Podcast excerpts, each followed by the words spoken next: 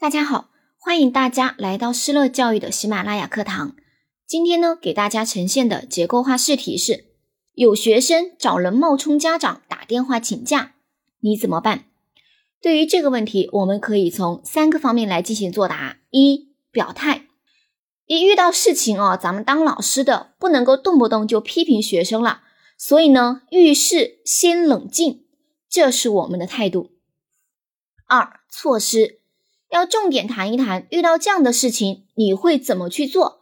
比如，你可以去找这个学生沟通，去了解他为什么要冒充家长打电话跟你请假呢？对吧？以及呢，这个学生很显然不太诚实，所以咱们有必要诶开个班会，对班上同学进行一下这种诚实的教育吧。等等，这个呢都是我们能够采取的措施。第三，可以简单的进行总结。下面开始示范作答。遇到这样的事情，我不会生气，不会直接对这个学生批评指责，我会冷静的处理这个问题。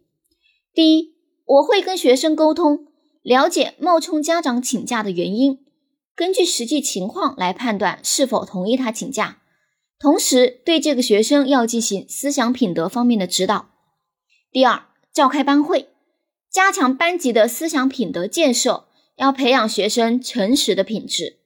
第三，反思自己的关级管理方式是不是存在问题，是不是平时太过于严格，才导致学生冒充的行为。在以后的工作中要注意加强师生关系。总之，学生犯错是难免的，我们还是要注意保护学生的自尊心，妥善的解决问题。